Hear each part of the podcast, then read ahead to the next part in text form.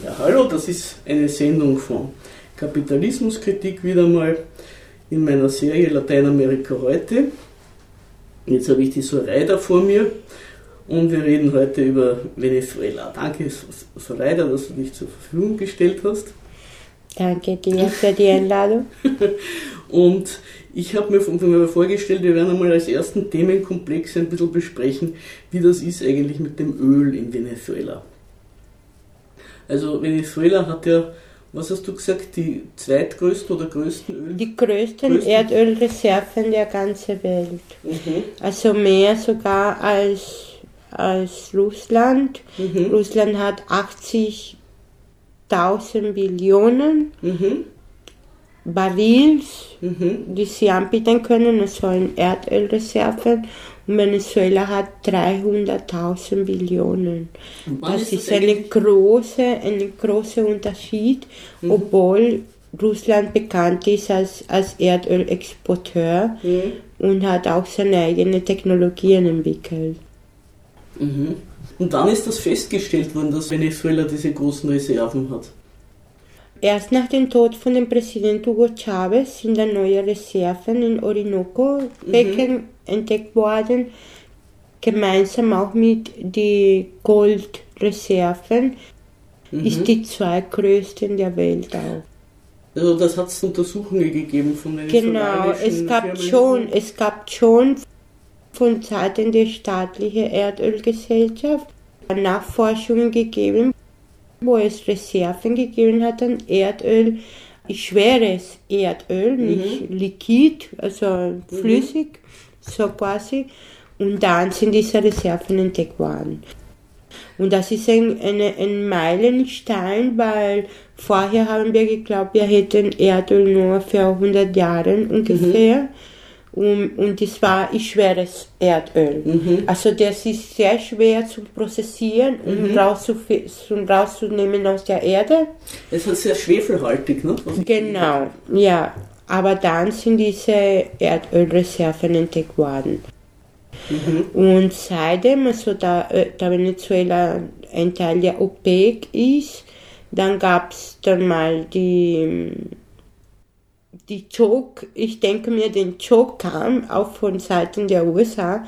Der hat nicht mal wahrhaben können, na, das gibt's nicht. Mhm. Ja, dass auf einmal Venezuela so viel Erdölreserven hat, mehr als alle anderen OPEC-Länder der Welt. Mhm.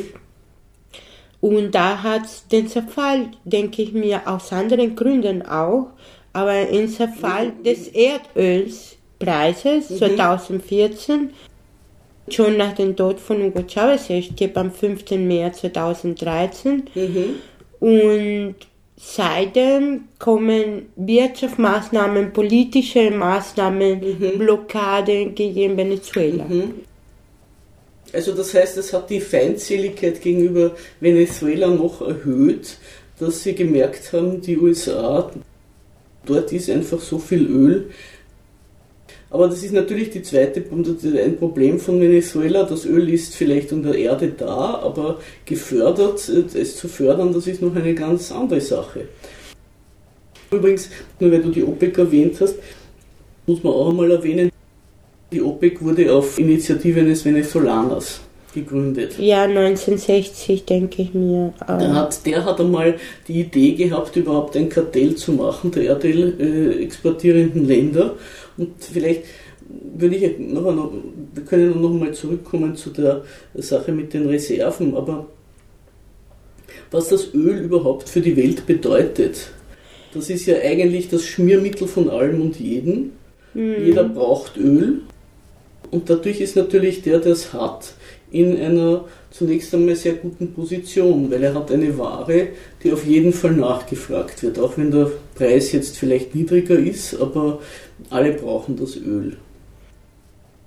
Ja, aber angefangen, dass wir schon, wo wir es gewusst haben, dass wir Erdöl hatten, entwickelte Venezuela mit dem IBIC, das Wissenschaftsinstitut, Es ist so wie eine Wissenschaftsförderung für, für Wissenschaftler, die erforschen über bestimmte Themen Aber das ist eine in Venezuela. venezolanische Genau. Institution, die heißt IBIC. IBIC, ja. IBIC. Und was heißt das? Was, was ist das die Abkürzung? Instituto Venezolano de Investigaciones.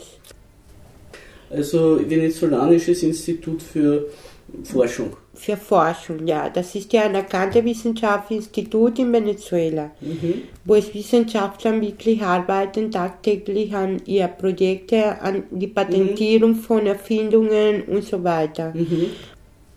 Und die Prozedere des Polymeros und, und also Polymeros sind dann die Erdölvorkommen. Polymere, Polymere, Polymere, genau. Und so weiter. Aber ich Das wollte dir Erdöl- nur sagen. Das sind Erdölderivate, ne? Die Genau. Polymere, Und wie tut's man auch nachhaltig selber, weil diese Technologien haben wir nicht, Müll auch recyceln, Mhm. um weiterverwerten zu können. An das hat zum Beispiel meine Tante das ganze Leben gearbeitet. Aha. Dass man also den Plastikmüll, Plastik, man den Plastikmüll. Wieder irgendwie in was Nützliches verwandelt, anstatt dass man ihn ins Meer wirft oder Deswegen kennt sie sehr ausgezeichnet aus als Wissenschaftlerin bezüglich Polymere, Derivate. Aber ich wollte dir nur eines sagen, gerade Venezuela hatte eine Patent, also für die Au Ausarbeitung von Erdöl in den 80er Jahren gehabt und diese Patent ist von Geheimdiensten der USA gestohlen worden. Wir haben schon den Beginn, neue Technologien selber zu entwickeln gehabt und das ist gestohlen worden von Seiten der CIA um mit was ist es da gegangen? Um was, was für eine Art von Wie Entwicklung? tut man den Erdöl dann mal auch in Produkte umwandeln? Anstatt dass wir den Erdöl Ja. dorthin schicken in den USA und dann bekommen wir die Fertigproduktion. Also die Das ist der raffinierte Produkte, ausgearbeitet, in Plastik, in alles, was du dir das vorstellen kannst. Und das war ein, eine der größten Probleme damals, wo die Venezolaner draufgekommen sind, gemeinsam mit der OPEC, Mhm. also als Teil der OPEC, dass nur wenn wir unsere eigenen Technologien haben, dann können wir uns weiterentwickeln. Weil wir haben dies nicht. Wir müssten den Erdöl zum billig verkaufen und dann bekamen wir ein, das genau Rohöl. das Rohöl und dann bekamen wir in Die- teure Waren. Die ver ver verarbeiteten Zurück. Produkte zurück. Ich, ich glaube, dieses Problem hat ja auch der Iran. Ja, Der, der kann das auch nicht raffinieren. Aber das ist halt auch eine Frage der Ausrüstung. Nicht? Man muss ja diese ganze Erdöltechnologie wird ja in den USA hergestellt, nämlich. genau. Aber äh, zum Beispiel heutzutage Russland hat auch große Technologien. Es wäre für die Zukunft nicht nur Venezuela, sondern die anderen alliierte Länder der OPEC, wenn sie mal gegenüber die große Wahnsinn da weißt du, Erdöl ist, ist quasi wie eine verdammte Sache für Venezuela geworden auch, ja. Weil wir haben so viel Ein Erdöl, Fluch, ein Fluch. eine Fluch, ja. Weil Alle ich schauen- kenne nie so viel Hass in den letzten 20 Jahren, wie es sich entwickelt hat gegen die venezolanische Bevölkerung. So eine Verteufelung der venezolanischen Bevölkerung, wie noch nie ich erlebt habe, Polarisierung durch die Flucht des Erdöls. Die Interessen an Wasserquellen, an Süßwasserquellen. Venezuela hat außerdem der zweite größte Wasserquellen in Lateinamerika. Und warum das eigentlich? Weil sie. Amazoniengebiet war nicht so ausgebeutet wie in Brasilien der Fall, die Amazonien ausgerottet hat für Projekte für Großkonzerne oder im Fall Kolumbien. Die hat auch große Amazonienbeckengebiete und Venezuela Ja, war zum Teil unberührt und entsprechend der zweiten Süßwasserquellen der ganzen lateinamerikanischen Gebiet. Und einmal auf die Welt auch verteilt sich das. Also es gab sogar vor kurzem einen Artikel in den Standard, wo es das Jahrhundert der Migranten gehießen hat von Prickner. Und die macht auch eine Aufzeichnung, wo wird Wasser, der, der Krieg um Wasser auch stattfinden, ja. Mhm. Warum das Jahrhundert der Migranten wird auch der nächsten Jahrhundert werden. Gerade weil es ist ein Kampf um die Ressourcen. Mhm. Also wir sind immer die beten müssen für eine kleine technologische Entwicklung oder sonst und wir kämpfen sehr viel für die eigene Gemeinwohl aber wir haben warte, mal, warte mal, wir kommen jetzt vom Hundertsten ins Tausendste. Die Migration ist eine andere Frage. Der Kampf um die Ressourcen, so wie er geführt wird von Amerika, der macht sich ja nicht von der Migration abhängig.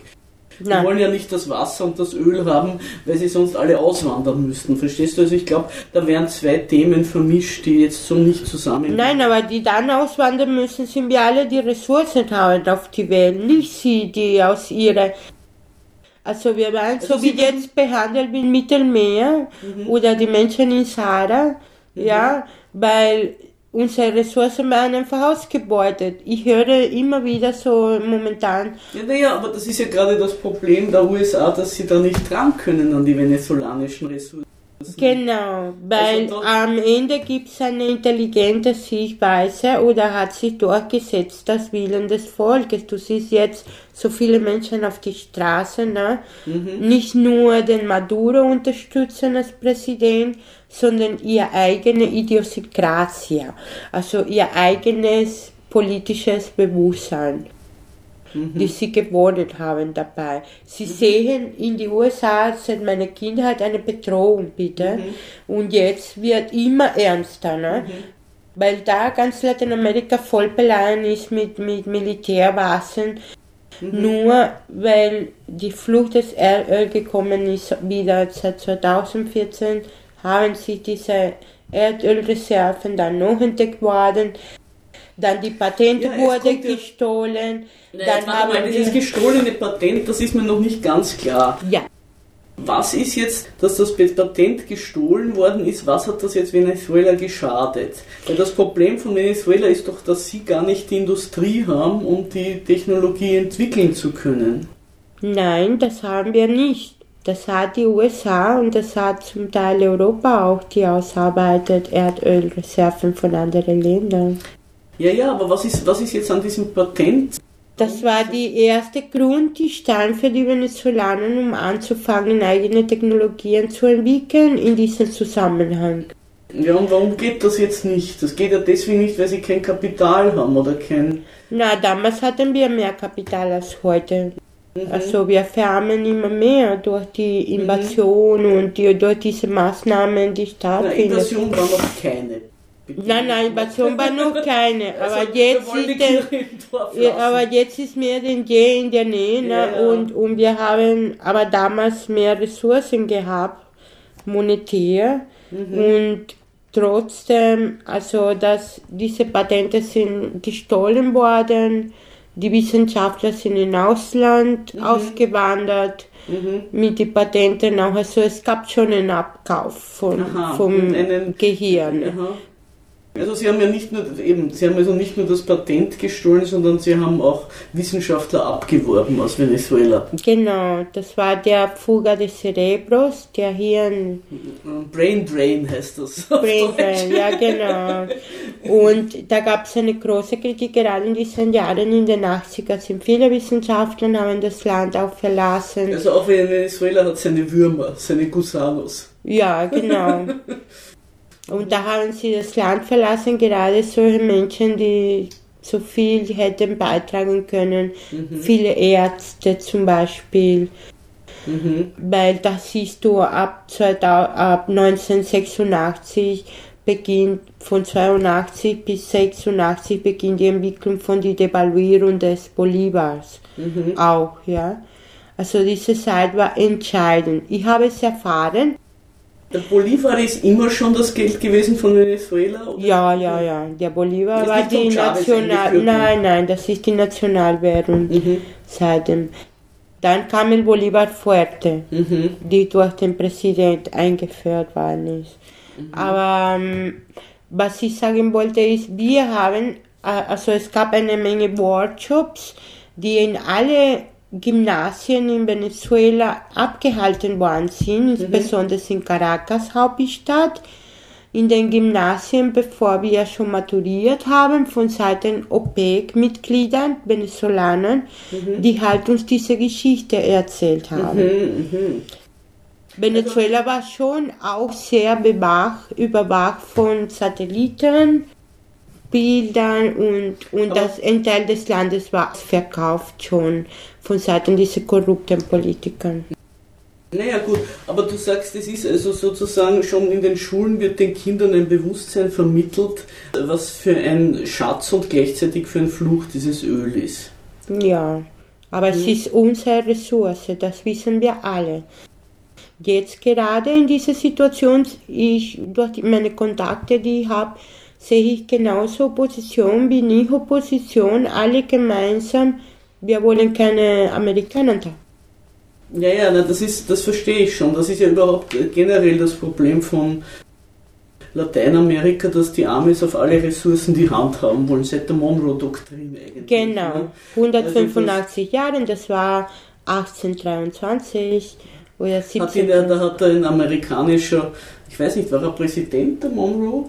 Er hat jedenfalls gesagt, Amerika den Amerikanern und hat damit gesagt, die alten Kolonialmächte sollen sich raushalten, das gehört uns. Genau. Und seither versucht Amerika diesen Anspruch durchzusetzen gegenüber den Regierungen Lateinamerikas. Und da gibt es eben welche, die sind williger und welche, die sind sperriger. Aber zum Beispiel, das ist, ich will nur darauf hinweisen, weil jetzt immer wieder die Geschichte von Chile erwähnt mhm. wird. Nicht? Eine Sache, wo sich der Allende und der Pinochet einig waren, war, das Kupfer gehört uns.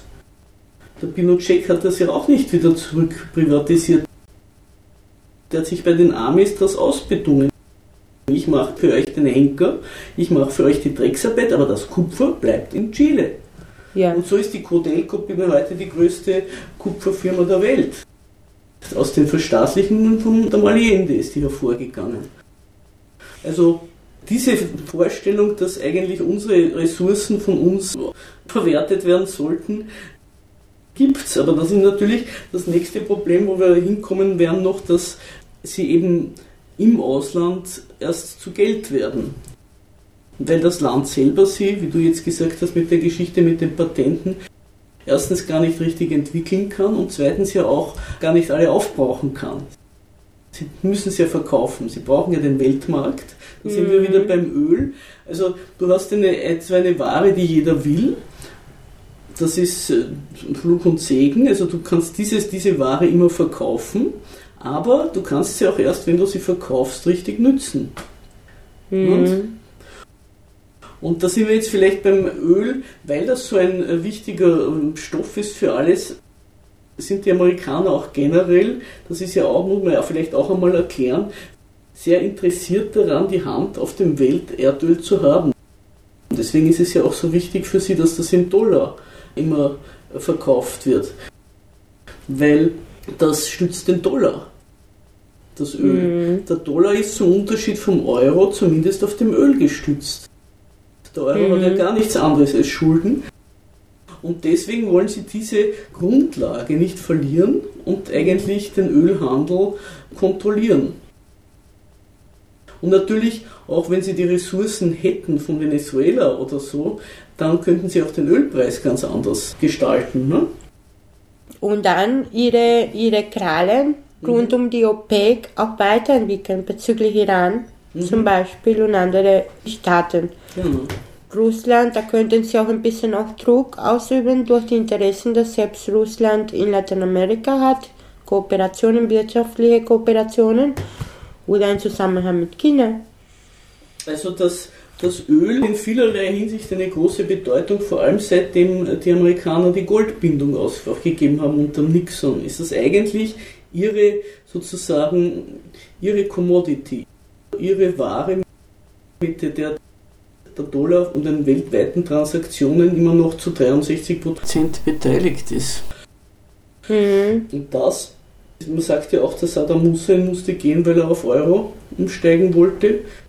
Der mhm. Gaddafi wurde weggeräumt. Unter anderem deswegen, weil er in Euro das Öl in Zukunft verkaufen wollte. Na, und jetzt sehen Sie das auch bezüglich China und Russland und Indien, dass sie in, eigene, in, eine, in eine eigene andere Währung aussteigen von den Dollar zum Beispiel. Genau. Genau, also auf das wollte ich auch hinaus, dass ja Venezuela vor allem auch im Rahmen der ALBA auf so Kooperationsbasis und nicht über Dollar das Öl verkauft hat an Kuba, an mhm. Nicaragua und so oder mit China und Russland solche Kooperationen hat, dass sie versuchen, in eigenen Währungen das irgendwie abzugleichen ja. oder mit Warenströmen und nicht über den Dollar zu gehen. Also das venezolanische Öl entzieht sich sozusagen zu einem Teil dem Dollarkreislauf. Ja, zum Teil. Das ist die Zukunft, die, die dem Präsident auch genau mit Wirtschaftsexperten sich ausgesprochen hat mal zu führen und andere Märkte zu suchen. Und äh, dann da ist natürlich, weil viele Leute, das war, was ich gestern mit einem Freund auch noch besprochen habe, der sagt, was haben die Leute mit dem Öl? Venezuela verkauft sein Öl ohnehin an die USA. Also man sagt, der größte Kunde ist immer noch die USA.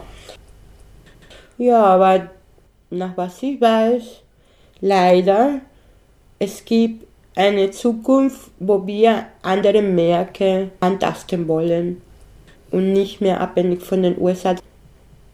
Das gefällt den USA auch nicht, weil es sind nur vier Tage hin und zurück, was den Erdöl anbelangt. Mhm. Ja, das sind nur Tanker. vier Tage Tanker. Tanker. Ja, genau. Das sind nur vier Tage, das ist ja gemütlich für so eine Gesellschaft. Eine Abwertungsgesellschaft, würde ich sagen auch, ja wo wir mal herum ständig liefern. Mhm. Dann sind sie daran gewöhnt, dass sie erst Erdöl haben. Es ist auch der, der Umweltzerstörer der Welt, auch die mhm. USA, ne, würde ich sagen. Ne. Und hat Technologien ja, so. Was hat das jetzt mit zu tun mit der Kürze der, also der das ist, da, das, mit den Nähe Venezuelas, weil das ist so gemütlich, wie mhm. du vorher gesagt hast es ist so gemütlich, haben ein Erdölteil in der Nähe und kein anderen Markt wird angetastet. Was Soreda meint, ist offenbar, dass dann auch die Umweltverschmutzung und Umweltzerstörung woanders passiert und in die USA das Öl schon nur mehr in fertiger Form kommt. Aber Indien hat zum Beispiel jetzt sich ausgesprochen, mehr Erdöl von Venezuela zu kaufen. Mhm. Also für den Präsident Maduro war schon und für Wirtschaftsexperten eh klar und sogar für den, für den Präsident Hugo Chavez mhm. zu seiner Zeit, dass neue Märkte kommen müssen, weil diese Abhängigkeit von USA wollte man nicht mehr haben. Weil mhm. das heißt, also, du verschenkst, du verschenkst den Erdöl auch. Mhm. Das waren so niedrige Preise mhm. und einige OPEC-Länder waren völlig dagegen, dass sie weiter sogar sich unterstellen müssen an die Erwartungen als Lieferanten von diesen mhm. anderen Staaten, dass sie bestimmte oder Mengen an, an Barils Erdöl produzieren müssen, nur für den Markt. Die sie es bestimmt, aber dass sie die Preise, dass sie die Preise nicht kontrollieren können, auch als, als Erdöllieferanten. Ja. Das ist immer die ewige Frage mit der OPEC ja. und die anderen Länder. Und deswegen ist ja die OPEC gegründet worden, um ja, Einfluss zu nehmen auf die Preise. Einen Einfluss zu nehmen auf die Preise, aber dieser Einfluss wird immer mal unterwandert mhm. nach den Interessen der USA oder Westeuropas. Mhm. Und das ist immer das Gleiche. Das sind Schikanen, die gehen bis an die Weltbörse. Zum Beispiel, zum Beispiel ähm, ja, du sagst ja so, die Amis, die, die USA drücken die Preise und die Erdöl exportierenden Länder liefern. Das da haben sie mit Saudi-Arabien ja einen sehr guten Verbündeten, der liefert immer. Aber wollte ich sagen, ja, die USA haben ja dieses Fracking entwickelt. Und der Fracking-Boom, erstens einmal war das Fracking eine viel teurere Art und Weise, das Erdöl zu fördern als andere Förderformen. Also sowohl das Meer als auch zu Land, die äh, Bohrungen sind günstiger. Und zweitens sagt man auch, es geht bald zu Ende. Also das sind keine so großen Reserven, die durch das Fracking an die Oberfläche gebracht werden. Das ist interessant deswegen, weil ja jetzt Polen und Deutschland so Terminals bauen wollen für Flüssiggas. Das mhm. ist ja auch teilweise durch Fracking gewonnen. Und wenn das einmal ausgeht, dann stehen die Terminals da und die USA können von sich aus gar nicht liefern. Umso wichtiger ist es, den Zugriff zu kriegen auf die Ressourcen anderer Länder. Genau, da, dann siehst du, warum diese, diese Megaprojekte auch in Frage gestellt worden sind, schon zu ihrer Zeit. Welche Megaprojekte? Das mit dem Fracking zum Beispiel. In Kolumbien will man noch immer mehr einführen, obwohl mhm. das unfinanzierbar ist und es stellt sich heraus, dass es nicht Gewinn bringt. Mhm. Und die Umweltschäden sind so groß. Es ist sehr gefährlich auch für die, für die Menschen. Mhm. Das ist ja, wo ist das? Irgendwo in, in Kanada. Nein, nein, aber bei, in Kolumbien ist es ja in der Nähe der Grenze zu Venezuela, oder? Wo sie dieses Fracking machen. La Guajira. La, La Guajira ist das auf der anderen Seite vom Ja, und dort sind bis jetzt 4728 Kinder gestorben an Unterernährung. Mhm. Und da macht der Ivan Duque, Präsident von Kolumbien, nicht dagegen. Und die sozialen Bewegungen machen immer Druck. Aber da wird also äh, Fracking gemacht in der Guajira und auch Kohleabbau, Tagbau wird ja auch mhm. abgebaut. Die Guajira ist äh, dieser Zipfel da auf dem westlich des Maracaibo-Sees und äh, da, die, die Leute verhungern sozusagen, aber es ist der große Energie, Lieferant. Lieferant Kolumbiens. Mhm. Mhm. Naja, warte, was wollte ich noch mit dem Öl und dem Dollar? Das ist ja auch eine unglaubliche Sache eigentlich. Die haben ja überall venezolanisches Vermögen beschlagnahmt auf der Welt. Ja. Also die Briten geben das Gold nicht her, was sie mhm. bei sich liegen haben, Venezuelas Gold. Wieso ist das eigentlich überhaupt nach Großbritannien gekommen, das Gold Venezuelas? Also das waren doch Verhandlungen mit Großbritannien. Das gab schon vor dem Tod des Präsidenten Hugo Chavez. Mhm. Dass man ein Konto eröffnet, wie alle anderen Länder der Welt tun das auch in, in, in mhm. andere Staaten. Also es ist nicht äh, Venezuela nicht das einzige Land, was Gold hat in Nein, nein. Und sie haben von Gaddafi auch ihre Goldreserven bloß gestohlen. Also ein Wahnsinn. Das Geld von Gaddafi und von Libyen haben nicht nur die Briten gestohlen. Nein, nicht nur, aber sie waren sehr daran, daran beteiligt. Und das hasse ich, also ich sehe diese Verteufelung auch in Venezuela, auf jeden Fall.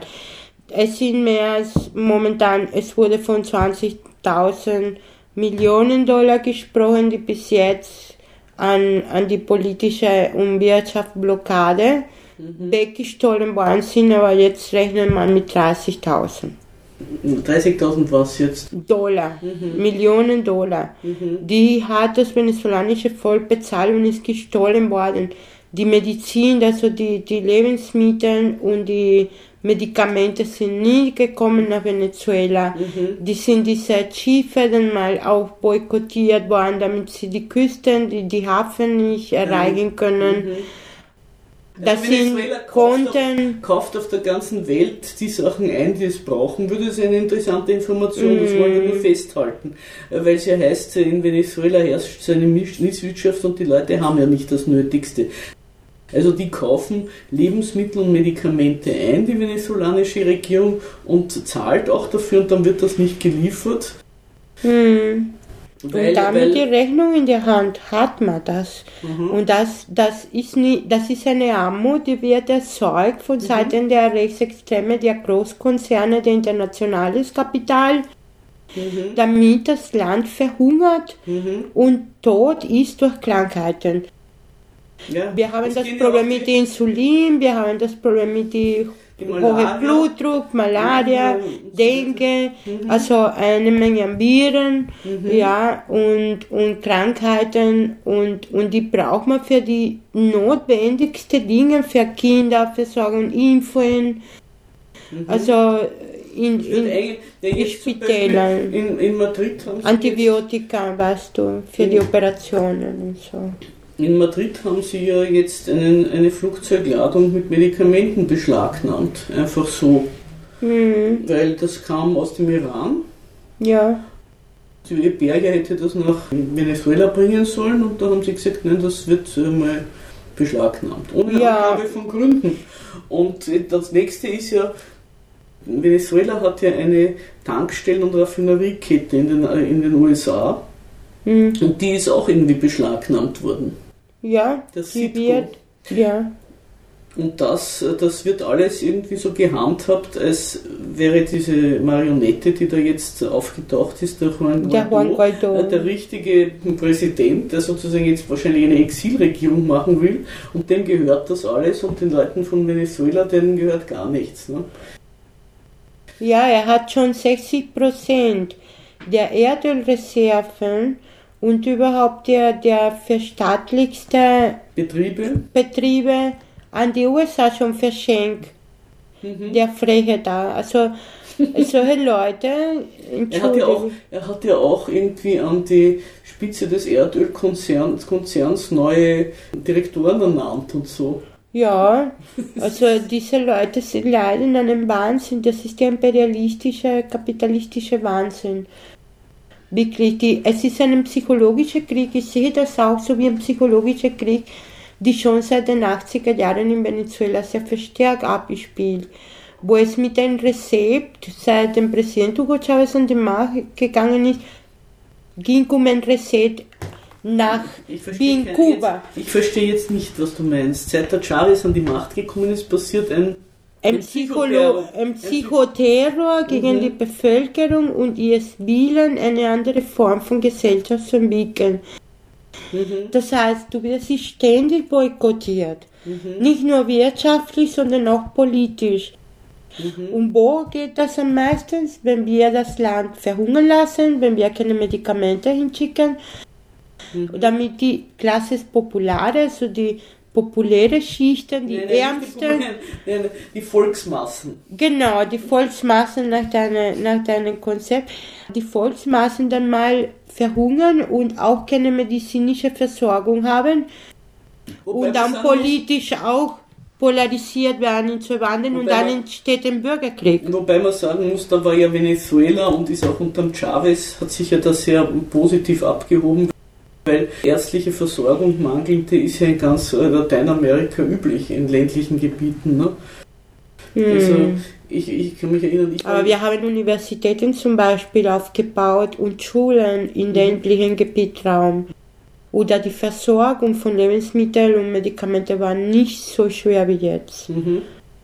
Seit dem Präsident Maduros. aber ich sag Maduros nur, ist nicht das weil, Problem. Weil, äh, und jetzt, weil du gesagt hast, da wird ein Psychoterror gemacht, dass die Bevölkerung sozusagen ausgehungert werden soll, damit sie einem Systemwechsel zustimmt. Aber weil sie wissen ja auch, die Venezolaner werden, leben ja nicht hinterm Mond, die brauchen ja nur in die Nachbarländer schauen, wo das System anders ist. Und da haben die Leute auch keine ärztliche Versorgung in ländlichen Gebieten. Ja. Und äh, wenn sie kein Geld haben, hungern sie auch. Ja, eh, klar, aber nicht so mit direkten Maßnahmen, Mhm. wie du hast die, die Amerikaner dahinter, ne? Mhm. Aber schon. In, in Argentinien auch. Die, die Marktwirtschaft, ja, die ist halt so. Und dann halt Genau, Neoliberalismus, neoliberalistisches Modell wollen wir alle. Das ist genau, was vor dem Caracaso passiert ist, 1989. Also die Wirtschaftsmaßnahmen durch Neoliberalen. Nur 1989 Caracaso. Hilf Ja. mir mal, was war da? Weil ich weiß, was das Bogotazo war, aber was das Caracaso war, das muss Das Caracaso war vor Chavez sogar. Das war durch eine Gruppe Studenten und Lyceisten, also Gymnasiasten, von der Studentenbewegung, von der Arbeiterbewegung, sehr im Hintergrund gemacht worden, eine Art Aufstand zu machen. Aber die Menschen haben geplundert vor Hunger, weil niemand mehr hat ertragen die Situation mit, den, Wir- mit dem Internationalen Währungsfonds und die Weltbank. Die wollten in Venezuela neue Wirtschaftsmaßnahmen und das Land verhungern lassen. Hauptsache, Aha. die Schulden wurden bezahlt, die, ne- die neoliberalen Maßnahmen wurden durchgeführt und das Land Das heißt, wurde ausgebeutet. Ja, also äh, Venezuela hatte eine Schuldenkrise und hat dann wahrscheinlich Barnasmaßnahmen bekommen und dagegen gab es Aufstände und das heißt das Caracaso so. Ja, genau, aber mehr wurde geplundert, aber die Menschen War haben das sich 19, dagegen. war, welches Jahr war das? Mit dem Caracaso? werden Aufstände in Venezuela im Jahr 1989 bezeichnet. Venezuela hatte sich auf Grundlage der Öleinnahmen sehr verschuldet. Wofür diese Schulden aufgenommen worden sind, ist nicht ganz klar. Als die Verschuldung Venezuelas 30 Milliarden Dollar erreichte, forderte der IWF von der venezolanischen Regierung unter dem Präsidenten Carlos Andrés Pérez die Beendigung von Subventionen und weitgehende Privatisierungen von Staatsbetrieben. Dadurch kam es zur Verteuerung von Produkten des täglichen Konsums und Knappheit von Lebensmitteln, weil viele Kaufleute Lebensmittel horteten, da ihr Verkauf aufgrund der Geldentwertung unprofitabel wurde. Schließlich wurden auch die Preise für den öffentlichen Verkehr angehoben und das führte zu Protesten.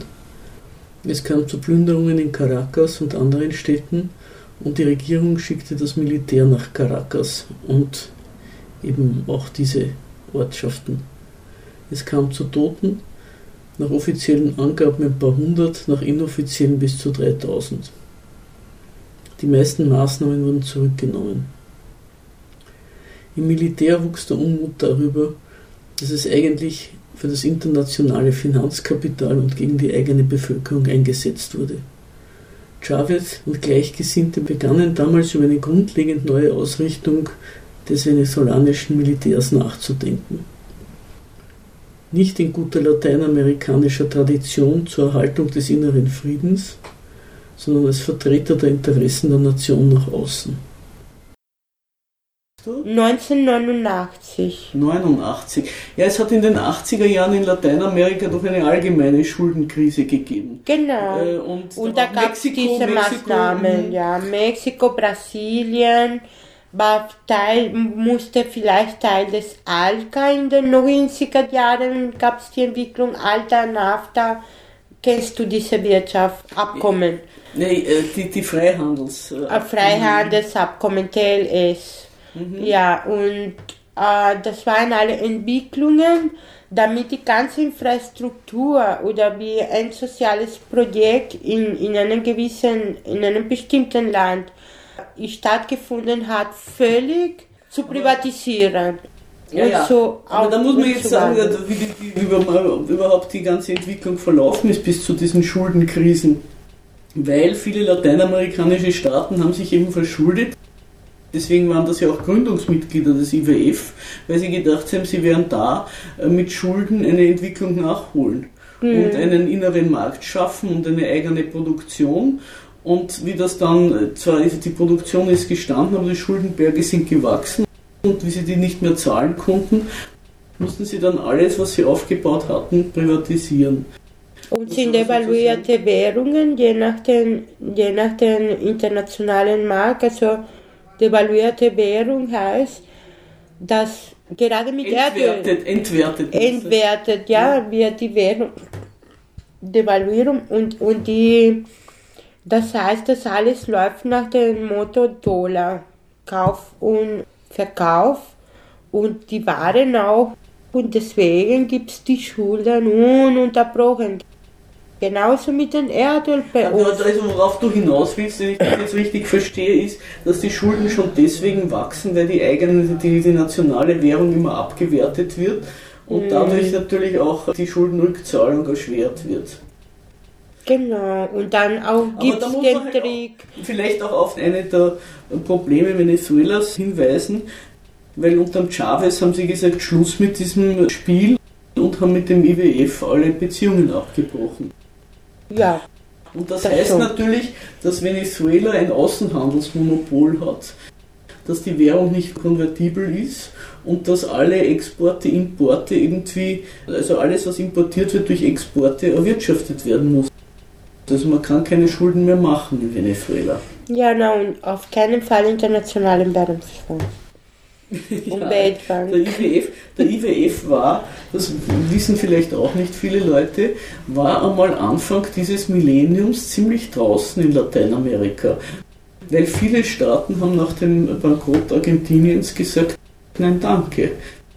Weil Argentinien war ein Musterschüler des IWF und dann ist er bankrott gegangen, haben sie ihn bankrott gehen lassen. Nicht? Dann hat der Nestor Kirchner den IWF hinauskomplimentiert und hat gesagt, danke, wir machen jetzt lieber ohne euch weiter. Und dann haben viele andere Staaten auch aufgehört, den IWF da so bei sich schalten und walten zu lassen.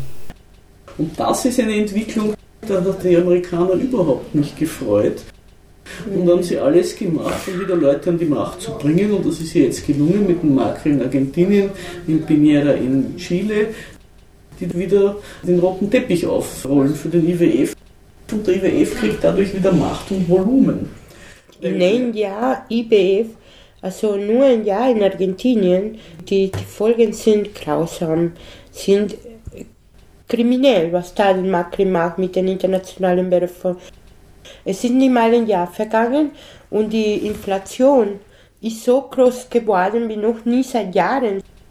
Seit mehr als 15 Jahren. Aber über diese Inflation uh. in Argentinien wird nicht so viel berichtet wie über die Inflation in Venezuela. Ne? Ja, 1,8 Millionen Prozent Inflation. Und es hat der, der, der, argentinische Peso hat ja auch 50 ähm, Prozent seines Werts verloren voriges genau, Jahr. Ja.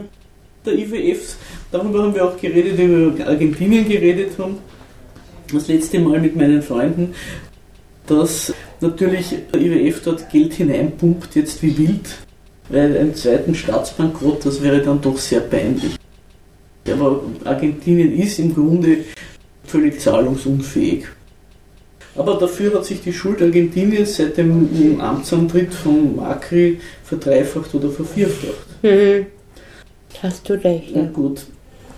Warte mal, ich wollte nur mal schauen, wo wir jetzt noch ja, was mich also an der ganzen Geschichte mit Venezuela besonders, besonders, naja, ah vielleicht noch zurück zum Öl, dass wir das auch noch abhandeln.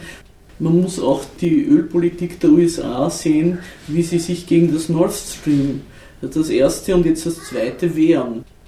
Weil damit sichert die EU auf russisches, also russische Energieträger spezialisiert und unabhängig macht von dem US-dominierten Energieweltmarkt. Ne? Also mhm. wohingegen Deutschland wiederum sich zu einem Verteilerzentrum machen möchte für Gas und das für seine eigenen Interessen nutzen will. Aber man sieht, man sieht daran, wie auch die Energiepolitik in die EU hineinspielt. Also, das sind die großen Schurken. Die Venezuelaner haben immer so darunter gelitten. 1989 gab es so viel Hunger. Mhm. Die Preise waren im Himmel. Im Himmel für die Lebensmittel, Medikamente auch zu vergessen.